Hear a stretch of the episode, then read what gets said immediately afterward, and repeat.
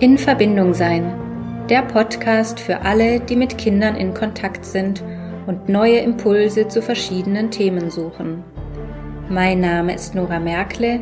Ich bin Eltern- und Familienberaterin, Erzieherin und Mama von zwei Kindern.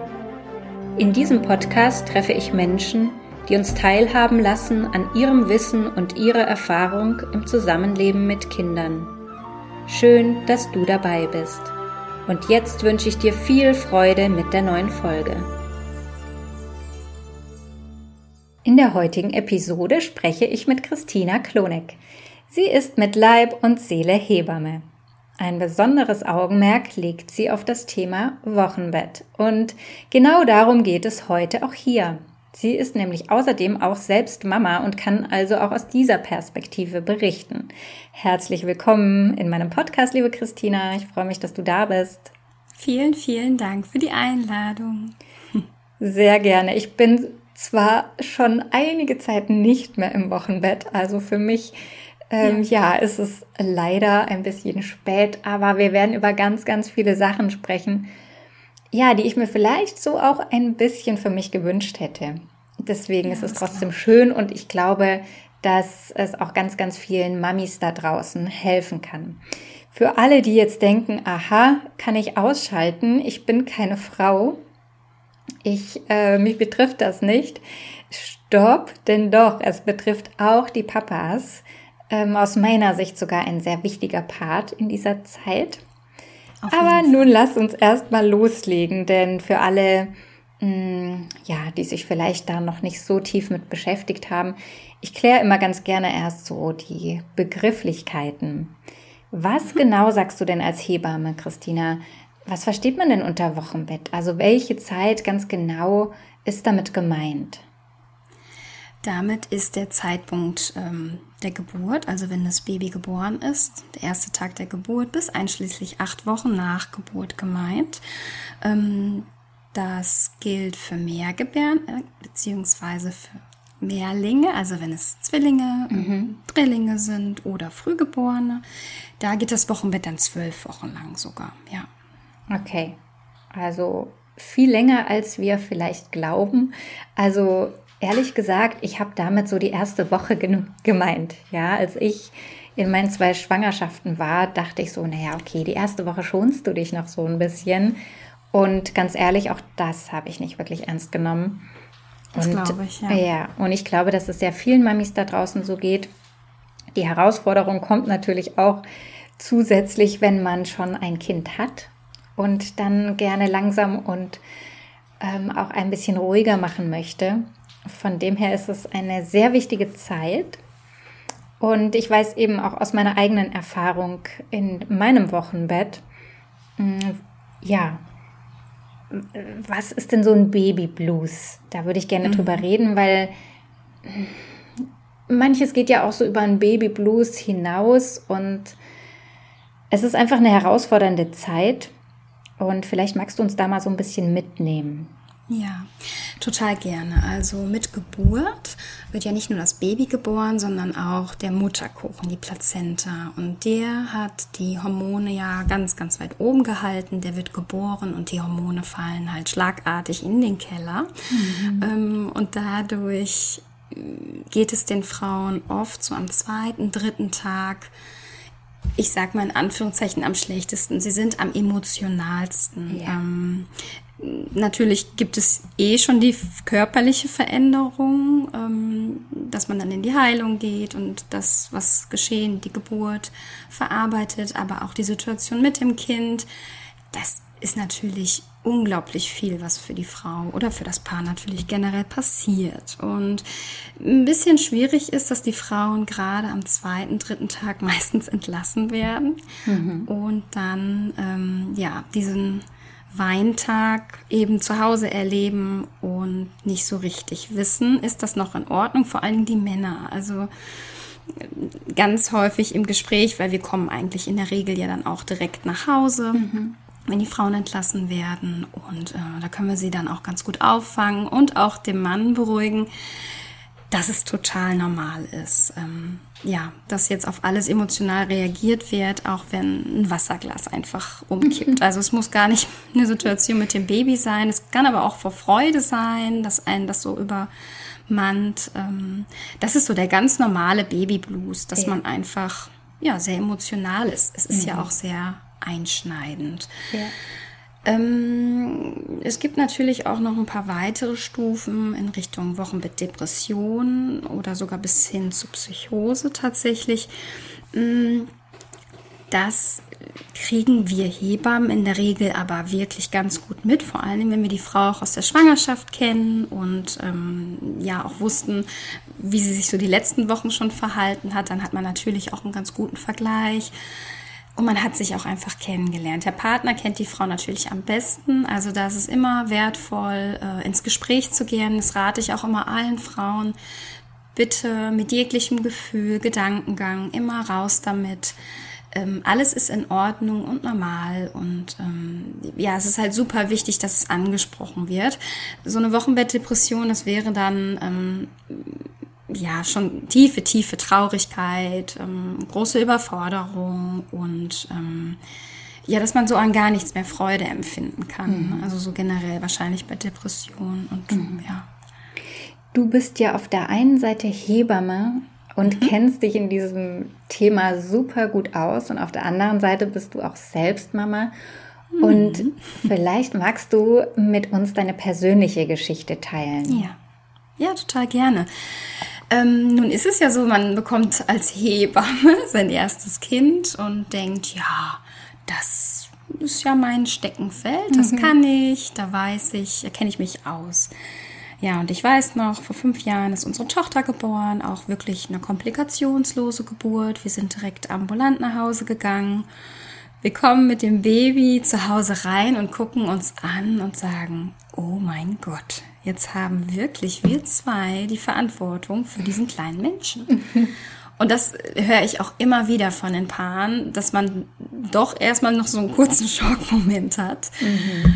Ja, das ist eben ganz normal. Ähm, dann war es auch so, also die Stillbeziehung hat halt, also die Stillbildung hat sehr gut geklappt, ein Glück. Also so die Parameter, die äußerlichen waren alles super, Kind hat gut zugenommen.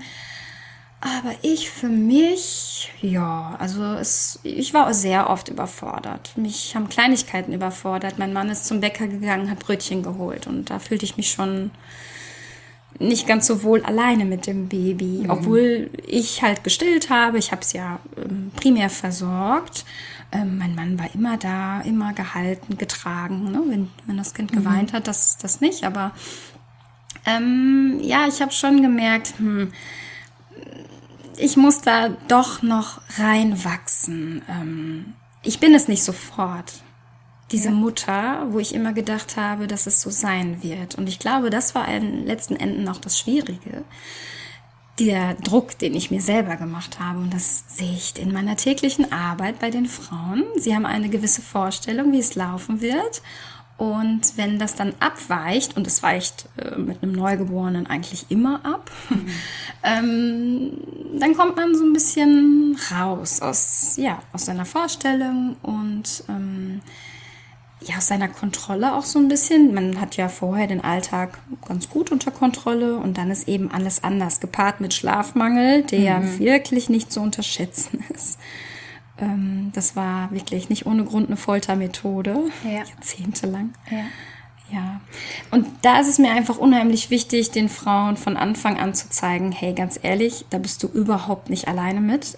Ich würde sagen, es geht allen so. Es reden vielleicht nicht alle drüber, mhm. aber es darf einfach auch eine Weile brauchen, bis man eben diese Familie wird. Ähm, dass es nicht einen Schalter gibt, den man unbedingt sofort betätigen muss, sondern dass man wirklich zusammenwachsen darf.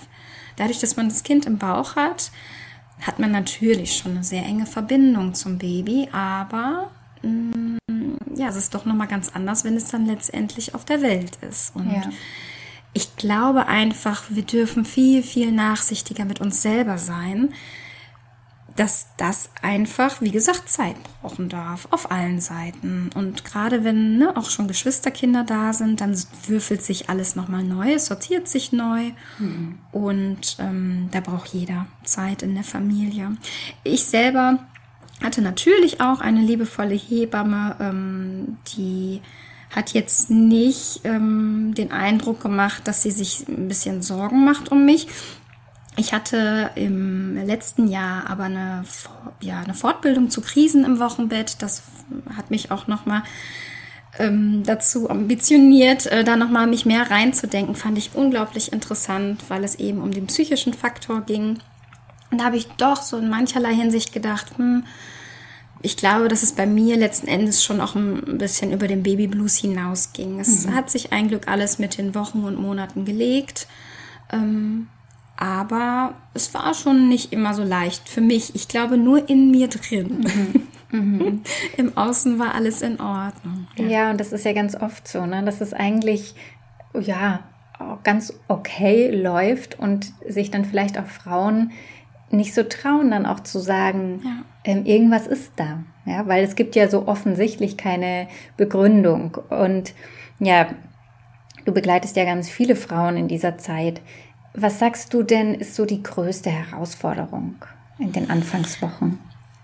Also ich finde die größte Vorausfor äh, Herausforderung, Entschuldigung, genau, das ist halt eben dieser eigene Anspruch, der eigene Druck, den man sich oft macht.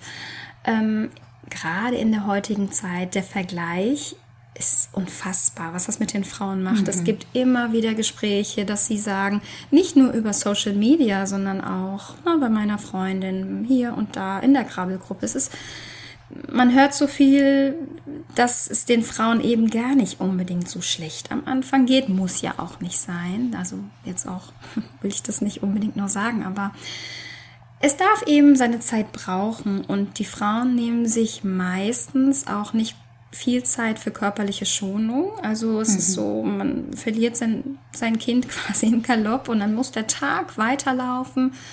Ich meine, wir Frauen sind Organisationstalente, machen gefühlt zehn Dinge gleichzeitig und dann ist halt mal alles auf Null gesetzt. Dann heißt es ruhen und heilen und schlafen und kuscheln und Mm, viele Frauen überfordern sich von Anfang an, also vor allen Dingen körperlich. Und das macht natürlich im Umkehrschluss auch was mit der Psyche, mhm. wenn man nicht so kann, wie man möchte. Und ähm, ja, ich finde, das ist so in der heutigen Zeit die größte Herausforderung, dass die Frauen nicht so gut Hilfe annehmen können, selbst wenn sie äh, gegeben ist. Früher hat man in Mehrgenerationenhäusern gewohnt ähm, ich meine, es gibt immer noch Stämme, wo ähm, ja die Frauen gebären und äh, ja alle kümmern sich unmittelbar nach der Geburt um die ja. Frau und um das Baby und beide sind so unfassbar toll umsorgt. Und ähm, bei den Frauen jetzt oder bei den Paaren ist es halt häufig, die kommen nach Hause, Türe zu, sie möchten auch häufig ihre Ruhe, also so ging es mir auch, aber man fragt doch nicht so nach Hilfe. Also mhm. Mm, jegliches äh, Kochen oder ein Brot schmieren, das ist den Frauen zu viel. Also das sehe ich in jeden Tag. Kenne ich mhm. auch noch selber. Mhm. Ich hatte auch immer die Situation, eine ähm, Frau, die hatte Zwillinge äh, bekommen und anderthalb Jahre vorher erst ihre erste Tochter. Also da war richtig was los und die saß wirklich einfach nur weint auf dem Bett. Und es war, glaube ich, 13 Uhr und habe ich gesagt, so, Hast du denn mal was gegessen? N äh, nee, ja, sag ich. Also jetzt darf ich deine Küche benutzen. Ich mach dir jetzt was. Mhm. Weil ganz ehrlich, das ist das A und O. Du saß auch still mit beiden Kindern da. Mhm. Das vergessen die Frauen leider auch immer. Das Essen, weil der Fokus liegt natürlich auf dem Baby. Und ähm, ja, aber wenn sie sich eben nicht um sich kümmern, können sie sich um niemanden mehr kümmern. Ja. Und das mache mach ich eigentlich ziemlich äh, zu Beginn klar, dass ich sage, dann gehe ich immer über die Schiene, dann, dann wird dein Kind nicht ausreichend versorgt, damit, äh, ja, damit sie es tun, ne? damit, damit sie trinken, so klar wird, wie ja. wichtig das ist, ja. Und da genau. sprichst du aus meiner Sicht äh, mit einen der wichtigsten Punkte an, wenn ich jetzt an meine Zeit zurückdenke, denn ja, es sind viele Leute da und ständig Besuch und jeder will mhm. das Baby sehen oder beide bei Zwillingen oder mehr Geburten, ähm, will das halten, will das rumtragen und so weiter. Und dann kommt oft auch dieser Druck noch hinzu. Ähm, ich muss denen jetzt was anbieten, ich sollte denen einen Kaffee machen, vielleicht backe ich noch einen Kuchen, wollen die zum Essen bleiben und so weiter. Mm, und das ist eigentlich nicht, was wir wollen in der Zeit. Und auch nee, oft, ich, ich kenne es aus vielen Gesprächen, dass Eltern sagen, ich wollte mein Baby überhaupt nicht abgeben. Ich wollte nicht, dass die das rumtragen. Ich wollte das selber im Arm halten. Ja, und da, mhm. genau, das zu kommunizieren und auch zu sagen, hey, wenn du mir helfen willst, dann bitte das oder das oder jenes. Und vielleicht kannst du da auch wirklich nochmal mhm. drauf eingehen, was ist aus deiner Sicht für diese Frauen wirklich hilfreich in dieser Zeit? Also ja. außer, außer jetzt beispielsweise, ne, dass du, dass du hingehst als Hebamme ja, und kochst. ähm, was gibt's da noch? Mm. Es ist so, dass sich das tatsächlich auch schon ein bisschen im Bewusstsein der Frauen verändert. Also auch generell als Paar. Sie reden schon in der Schwangerschaft, wie sie sich das eventuell wünschen. Dann weiß man natürlich auch nicht, wie fühle ich mich dann mit dem Baby? Ist es mir doch recht, wenn ähm, es jemand hält? Oder ähm, habe ich vorher groß getönt und habe gesagt, also das würde ich nie machen, ähm, anderen das Baby verwehren. Und es fühlt sich aber in dem Moment genauso an. Das ähm, ist mir immer ein Anliegen, dass die Männer einfach äh, ja in stiller Absprache mit ihrer Frau sind, ähm, dass sie natürlich sowieso Besuch absprechen, aber dass es dann vielleicht einen Blick gibt, ein Zeichen gibt, dass der Mann dann letzten Endes die Meute auch rausschmeißt, weil die Frau es oft sich nicht traut. Also mhm. ist jetzt natürlich nicht immer so, aber dadurch, dass sie eben noch in dieser weichen Phase ist, ne, ähm, die Hormone sind da ähm, so abgestürzt und die ähm, Gebärmutter bildet sich zurück. Der Beckenboden ist noch ganz weich und noch nicht gefestigt. Deswegen spricht man so von dieser weichen, aber auch eben emotional weichen Phase, mhm. dass die da einfach in guter Absprache sind und ähm, dass das dann auch respektiert wird. Also ich finde schon, dass sich das ein bisschen verändert, dass sie Frauen und Paare es in der Schwangerschaft schon teilweise ansprechen. Aber was brauchen die Paare? Denn mir ist der Mann auch total wichtig. Viele Männer können ja jetzt äh, Elternzeit nehmen oder nehmen zwei Wochen Urlaub. Mhm. Und ähm, dann heißt es ja immer, das kann ja alles der Mann machen. Ja, der Mann übernimmt auch eigentlich fast alles, sei es drum, zum Standesamt zu fahren, die Geburtsurkunde abzuholen, einkaufen und, und, und. Aber eben auch der Mann hat das Recht auf Bonding, auf Kuscheln, auf Ausschlafen, weil der in der Regel auch die Nächte mit durchmacht. Mhm. Also so ist mein Eindruck. Der Besuch, also es richtet sich jetzt auch vor allen Dingen an Menschen, die seinen neuen kleinen Erdenbürger willkommen heißen wollen, was ja prinzipiell sehr schön ist, muss eigentlich immer, also erstmal immer abwarten, bis man gefragt wird, dass man da nicht so drauf drängt. Ähm, immer anbieten, was kann ich denn heute mitbringen, worauf hast du Lust, was fehlt euch? Und ähm, ja, bei meinen Hebammenfreundinnen und Kolleginnen, die haben alle mehrere Kinder und es war immer so, dass auch wenn die bei mir zu Besuch waren, es war, okay, was kann ich noch für dich tun? Kann ich noch die Spülmaschine ausräumen? Müsst ihr noch, ähm, da mussten wir was bei der Apotheke, mussten wir was abholen. Ja, okay, den Botengang kann ich ja übernehmen. So Kleinigkeiten, mhm. die ja. einen einfach retten, ne? Oder die den Antrag fürs Elterngeld abgeben. Ja das ist alles zu viel. Das ja. kann man sich so schwer vorstellen, dass man vielleicht nicht in der Lage ist, zum Kühlschrank zu gehen und sich zu essen zu machen. Aber mhm. ähm, ja, also auch die Geburt, das ist halt nicht zu unterstützen, was der Körper da einfach geleistet hat. Mhm. Und natürlich sind die Frauen schon in Bewegung, auch früh. Und das ist auch zum Thromboseprophylaxe wichtig. Ähm, aber die meisten, und da muss ich auch immer noch mal auf das Wort Wochenbett eingehen, ähm, schonen sich eben nicht so, denn vor vielen, vielen Jahren wurde es überhaupt Wochenbett genannt, weil die Frauen wochenlang im Bett lagen. Und da wurde ihnen eben auch alles gebracht. Ähm, ja, und das wird viel zu wenig gemacht. Eine kleine Geschichte würde ich kurz gern erzählen ja, aus dieser gern. Fortbildung zu Krisen im Wochenbett. Da ist ein ganz altes Bild aus den 20er Jahren, wie, ähm, ich weiß jetzt nicht, ob es eine Wochenbettpflegerin oder ob es ein Familienmitglied war, in die Familie kommt mit einem Topf Suppe. Mhm. Der Deckel ist umgedreht, darauf liegen vier Teller, vier Löffel. Ähm, es ist in einer Tischdecke eingeschlagen, so trägt sie es auch auf dem Bild, auf dem Schwarz-Weiß-Bild und stellt es vor die Tür. Und das ist für mich der Inbegriff von Wochenbett. Mhm. Diejenigen gehen wieder, sie machen sich nicht breit. Ähm, ungespült wurde das wieder vor die Tür gestellt und die Familie wurde bestmöglichst unterstützt. Das finde ich so schön. Ja, wirklich. Und genau und das ist, was unterstützt. Unglaublich. Also ähm, ich kann es ja nur mal ganz kurz ansprechen. Ich würde am Ende gerne einmal darauf eingehen. Ich habe dafür nämlich ein äh, Kartenset entwickelt, mhm. weil es mir einfach ein unglaubliches Anliegen ist, dass die Frauen und Paare im Wochenbett viel besser unterstützt werden. Wie du schon sagtest, also der Fokus ist immer auf dem Baby.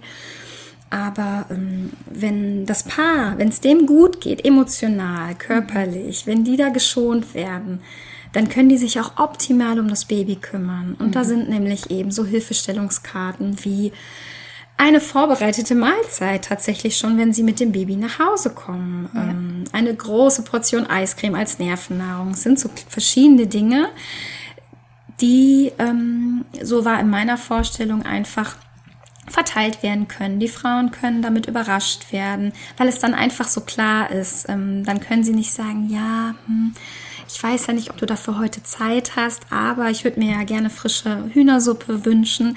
Nein, die Person XY hat diese Karte und natürlich gibt sie ähm, dem Paar diese Suppe. Mhm. Ja, und das das wäre eigentlich das Optimale, weil dann geht's auch ähm, den Frauen viel besser. Wenn die Meute in den ersten zwei Wochen sich zurückhalten könnte, nach zwei Wochen sind die Frauen so viel fitter, fühlen sich mehr nach Präsentieren, sei es drum um das Baby, mhm. sei es drum um sich, weil vielleicht mögen sie sich gerade auch nicht so leiden. Mhm. Vielleicht schwitzen sie viel, die Wassereinlagerung aus. Ne? Klar, sie gehen viel zur Toilette aufgrund vom Wochenfluss da braucht man einfach Ruhe und vor allen Dingen natürlich fürs Stillen. Das ist tatsächlich immer das größte Thema, ähm, wenn man sich dann da noch zurückhält, weil jemand da ist. Mhm. Aber das Kind zeigt eigentlich erste Hungerzeichen. Ja, man ist eben nicht so im eigenen Flow und das ist das ist tatsächlich dann schade. Ja, da kann ich auch noch einen Satz teilen, den meine ja. Hebamme damals zu mir gesagt hat. Ähm, ich glaube, bei meinem zweiten Kind, bin jetzt nicht mehr ganz sicher. Und die meinte eben auch, also ähm, die ersten zwei Wochen schau, dass keiner kommt, auch im Krankenhaus und sag mhm. ihnen, wenn sie fragen, in zwei Wochen ist das Baby immer noch süß. Ja. Und das fand ich so, so nett irgendwie, ne? weil sie mir gleich so einen Satz mitgegeben hat. Ja, ähm, das finde ich gut. Ja, also ich finde, ja man kann es auch nicht allen unbedingt so vorschreiben. Ich habe wirklich auch teilweise Frauen, die, die sind auch früher fit und natürlich dürfen darf das jeder für sich individuell entscheiden oder auch nochmal umswitchen, ne, ja. dass man sagt, ach, wenn du Lust hast, kannst du doch ein, zwei Tage eher kommen. Ja, es, ich finde, es kommt sowieso auch immer dann auf die Nacht an und auf, äh, ja, wie die Frau sich, also auf die Gefühlswelt an dem heutigen Tag. Ne? Mhm. Manchmal ist einem nicht nach Besuch, obwohl man den vor heute geplant hatte. Ne? Es ja, braucht einfach viel mehr Umsicht. Genau, flexibel einfach auch zu bleiben. Ich würde gerne mal noch so auf die, wir sind jetzt vor allem so ja, bei den emotionalen Themen und wie es den Frauen auch geht in dieser ersten Zeit. Mm, ich würde gerne mal noch so auf, ohne jetzt Angst machen zu wollen, mögliche Komplikationen eingehen oder also vor allem im Hinblick, wo können wir da achtsam sein, wo ist vielleicht auch Hilfe angesagt, hm, was kann da passieren? Also ich erinnere mich zum Beispiel an die erste Zeit des Stillens und da mhm. sage ich im Nachhinein, das wäre schön gewesen, da besser Bescheid zu wissen, ähm, bevor ich angefangen habe zu stillen. Mhm. Es gibt auch viele Stillvorbereitungskurse jetzt. Das äh, empfehle ich auch gerne. Kann ich am Ende auch noch mal was zu sagen. Also wo? Ähm, denn es ist so, dass die meisten Frauen ja in der Klinik entbinden und äh, das wissen, glaube ich, mittlerweile fast alle Frauen. Die Kliniken sind leider immer sehr überlaufen, mhm. wenig Personal. Ähm, es kümmert sich eine Nachtschwester um 20 Wöchnerinnen und wenn die alle stillen, dann hat die Nachtschwester sehr, sehr viel zu tun, weil gerade in den ersten zwei, drei Tagen bedarf es viel Aufbauen, Mut machen, ähm, Geduld haben.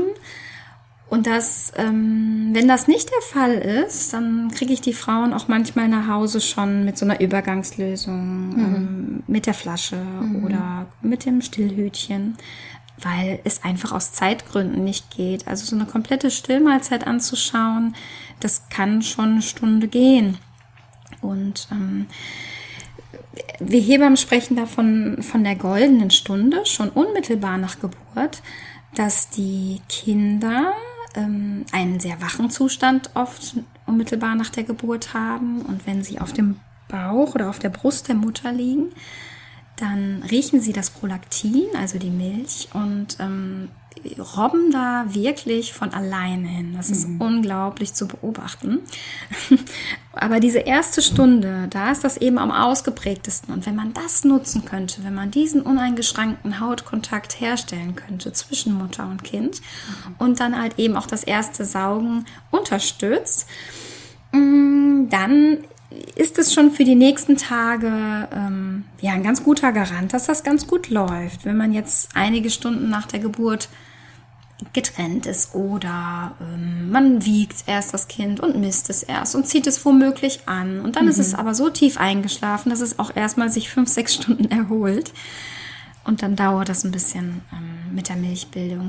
Generell trinken die Kinder einfach in den ersten zwei, drei Tagen, da ist der Magen so klein wie eine Murmel, trinken sie teilweise stündlich, ähm, saugen sehr viel animieren natürlich auch die Brust zur Milchbildung. Mhm. Wenn man nämlich nicht stillen, äh, stillen möchte, bräuchte man in der Theorie auch gar keine Abstilltablette, denn wenn die Brust nicht, ähm, wenn da niemand dran saugt, dann äh, ja, bildet die eigentlich auch nicht keine große Milchmenge.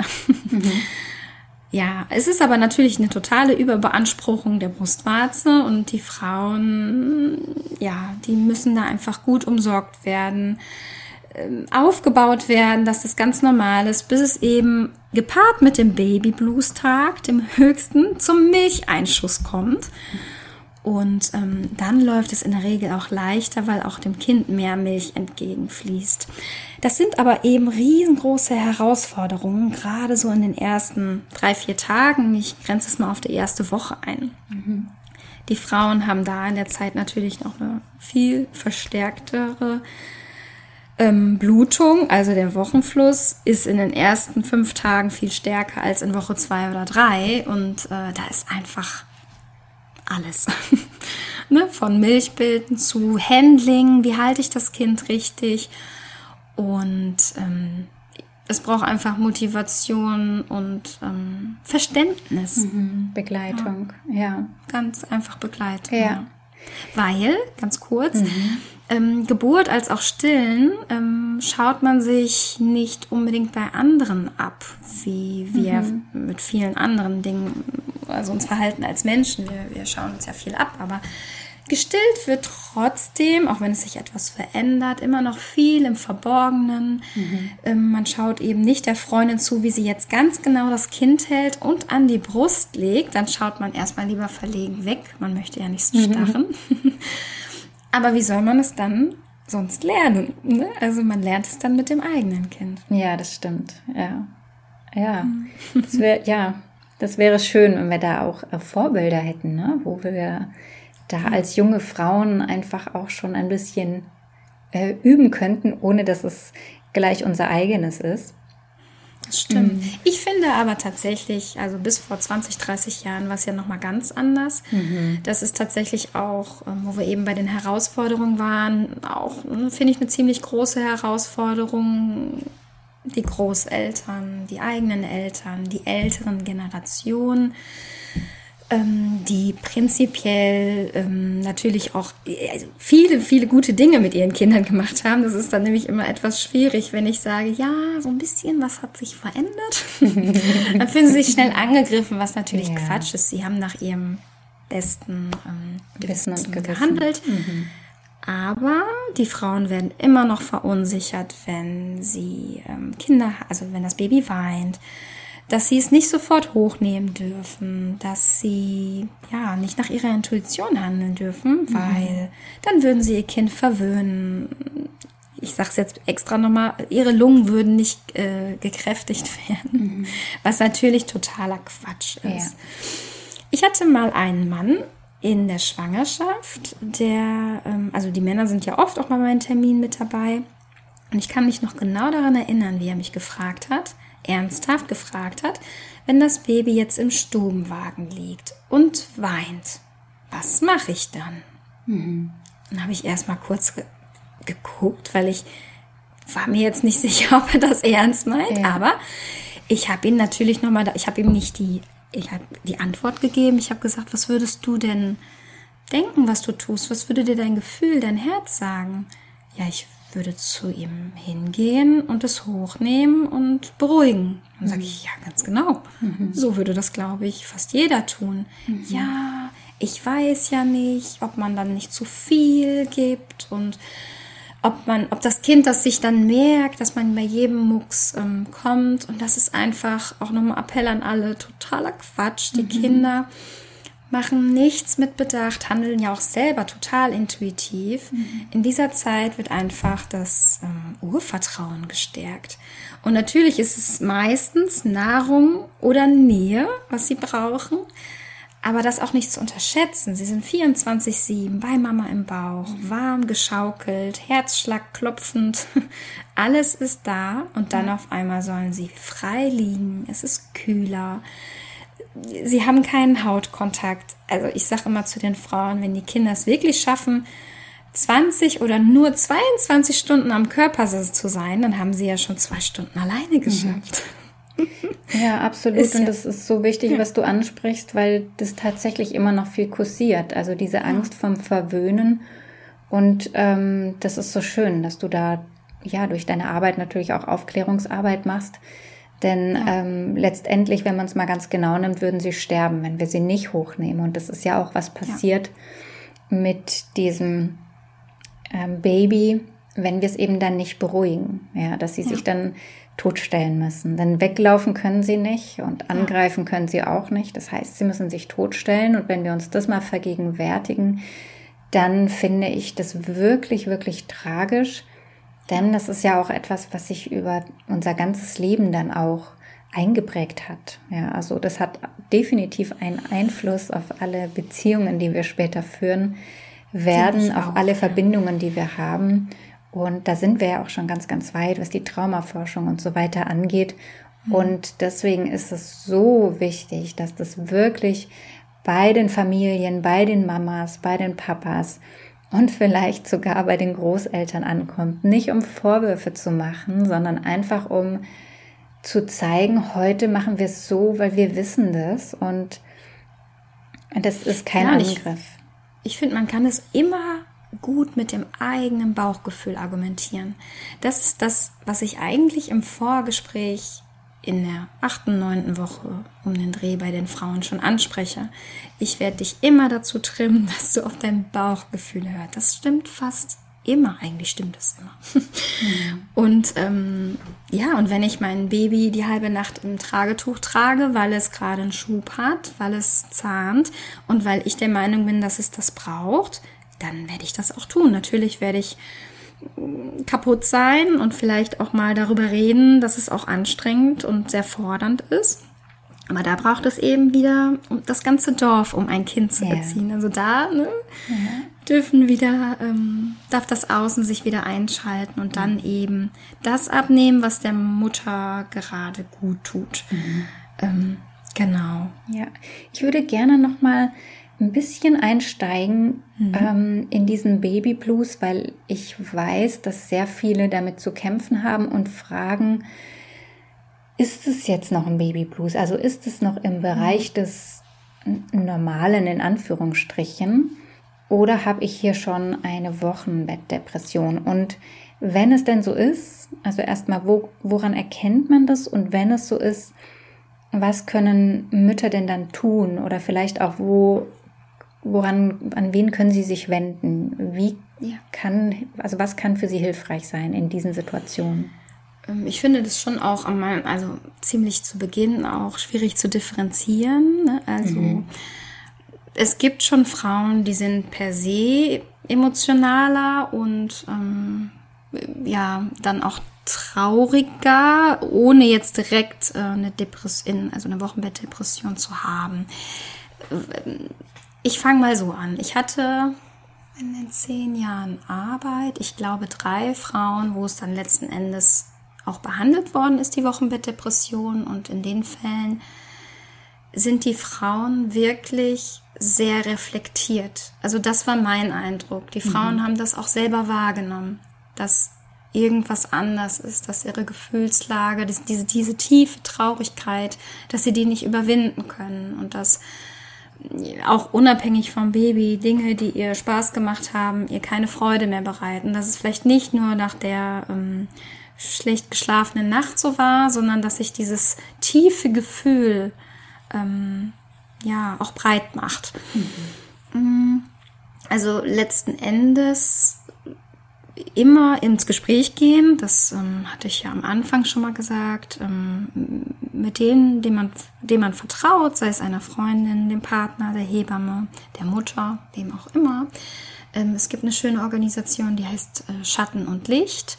Da gibt es auch einen Fragenkatalog, den man tatsächlich selber durchgehen kann und ähm, ja, anhand der Fragestellung kann man dann auch schon sehen, also ich weiß gar nicht, ob es dann letztendlich diagnostiziert wird von einem Fragenkatalog, ganz bestimmt nicht, aber da gibt es unheimlich viel ähm, Hilfestellung. Es gibt ähm, ja eine Liste mit Partnern ähm, in meinem Umfeld, an wen ich mich dann wenden kann. Also genau, also an die wende ich mich dann immer oder ich sage es der Frau, je nachdem, wie ähm, der Zustand ist. Wenn man jetzt wirklich eine Frau hat, den Fall hatte ich jetzt noch nicht, dass sie ähm, den Anruf gar nicht tätigen kann. Mhm. Das kann ja auch mal sein, dann muss ich das natürlich übernehmen. Wichtig ist aber für die Hebamme, dass sie dann auch merkt, das übertrifft jetzt mein Kompetenzbereich. Mhm. Ähm, ich neige auch immer dazu, alles auffangen zu wollen und da zu sein. Und aber irgendwann muss man dann auch einsehen, okay, ähm, da ist es jetzt wichtig, dass an anderen Stellen nochmal geholfen wird. Mhm. Aber du sagst ja. schon, dass eine Hebamme das erkennen würde, wenn es weit rausgeht über diesen Babyblues, der. Ich finde schon. Ja. ja. Okay. Ja. Außer sie verstellt sich so gut, dass, na, das ist natürlich. Aber manchmal kommt der Mann auch so um die Ecke und sagt, ja, Mensch, gestern, da war doch der und der Fall oder die und die Situation. Ähm, die versuchen dann schon auch nochmal ähm, ja, im Austausch mit der Hebamme zu sein. Mhm. Ob das noch so normal ist. Also okay. die blicken das schon ganz gut. Sie kennen ja auch eben ihre Frau am besten. Ja, ja. ja. Okay.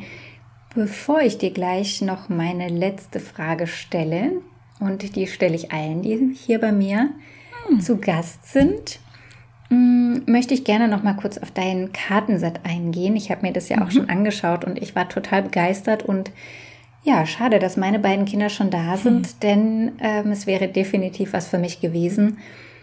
Davon abgesehen, dass es wirklich wunderschön gestaltet ist, finde ich einfach auch die Dinge, die da draufstehen, wirklich hilfreich für diese Frauen. Das also, lieb, danke. magst du da noch mal kurz erzählen? Ich werde das natürlich alles verlinken dann hier unter dem Podcast, dass man das dann auch ganz einfach finden kann. Wie sind denn diese Karten gedacht? Ja, also sie nennen sich ein ganz langes Wort Wochenbett Wunscherfüllerkarten. Es gibt zwei verschiedene Sets, eins ähm, mit Geschwisterkind oder Kindern und eins fürs erste Kind.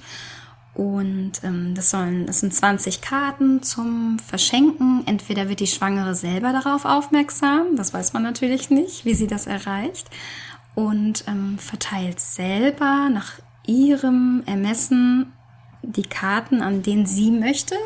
Da ist dabei zum Beispiel die vorbereitete Mahlzeit, hatte ich ja schon gesagt, einen frischen Obstkorb als Vitaminbombe für Mitgeschwisterkind einmal vom Kindergarten oder Schule abholen, von einer Aktivität abholen. Die Dinge, die man wirklich braucht. Mhm. Also diese Karten auch zwei, ja. werden quasi verteilt, bevor das Kind kommt, oder? tatsächlich am liebsten. Ich hatte jetzt aber mhm. auch schon ein paar Familien, die es zur Geburt ähm, geschenkt haben. Da fehlt natürlich jetzt schon die vorbereitete Mahlzeit, aber man kann ja auch einfach generell eine Mahlzeit draus machen. Mhm. Genau, also meine Vorstellung ist, zum Beispiel werden ja gerne die Frauen mit Babypartys überrascht oder Blessing Way. Mhm. Vielleicht kennt das jemand. Mhm. Und da ist meine Vorstellung, vielleicht kann man die Karten ähm, da ziehen lassen, sogar noch ein kleines Spiel draus machen. Und ähm, auf der Rückseite jeder Karte steht auch noch, wir danken dir von Herzen für deine Unterstützung und es bedeutet uns so viel, unser Baby ganz in Ruhe kennenlernen und willkommen heißen zu dürfen. Mhm. Was ich da ganz toll finde, ist, dass der Schenkende eben auch ein ganz warmes Gefühl hat und sich ja einfach auch freut, Liebe und Zeit zu schenken. Es ist ja. eigentlich das, was wir am meisten brauchen. Es gibt auch Bonuskarten mit einer Tragehilfe, Fotoshooting, diese größeren Sachen. Das können sich ja auch zwei, drei Leute teilen. Mhm. Aber eben auch einfach als Seelentröster und Mutmacher da sein. Wie du schon sagtest, also die Illustration ist ganz schön. Die ja. Karten sind aus Naturkraftpapier, kommen in einem Baumwollbeutel an. Und ja, ich finde es ganz schön, wenn die Frau damit überrascht wird. Also ja. wenn sogar Freunde und Familie aufmerksam werden und ihr das so zukommen lassen. Ja, ja. ganz, ganz schöne Idee und ähm, das werde ich hier verlinken. Und ich hoffe, dass es ganz, ganz viele Mamis hm. erreicht. Ähm, und das hoffe ich auch, weil es ist eine unglaubliche Wertschätzung ja. für das, ja, das Paar natürlich, aber was die Frau da leistet, mhm. das ist einfach, ja, die Wochen mit Königin und so darf sie auch behandelt werden. Mhm. Vielen Dank, Christina. Jetzt habe ich noch meine letzte Frage für dich. Und das ist, ja. was würdest du heute der kleinen Christina mit auf den Weg geben wollen, ihr sagen wollen? Ähm, was würde ich der kleinen Christina mit auf den Weg geben? Wenn du einen Traum hast, dann ähm, verfolg ihn und geh deinen Weg versuch dich davon nicht abdringen zu lassen, denn ähm, ja, es braucht einfach Träume auch auf dieser Welt, die ja eben die Welt verbessern wollen mhm. und geh weiterhin oder geh mit Liebe durchs Leben und sehe auch immer das Gute im Menschen. Halte dich daran fest an das Gute und dann wird dir auch Liebe entgegenkommen. Ja. Vielen Dank. Das war ein wunderschöner Abschluss von unserem schönen Gespräch hier. Danke. Danke dir für deine Zeit und auch für deine Impulse und für dein Wissen, was du hier mit reingebracht hast, ähm, aufgrund auch deiner vielen Erfahrung mit den vielen Familien. Ähm, ja. ja, vielen Dank. Danke auch. Tschüss, Christina. Tschüss. Schön, dass du heute mit dabei warst. Ich hoffe, dass du Impulse mitnehmen konntest. Falls du Hilfe und Unterstützung bei einem Familienkonflikt möchtest, dann freue ich mich, dich in einer Einzelberatung begrüßen zu dürfen. Alle Infos dazu findest du auf meiner Homepage in Verbindung-sein.de. Ich freue mich auf dich. Bleib in Verbindung, deine Nora.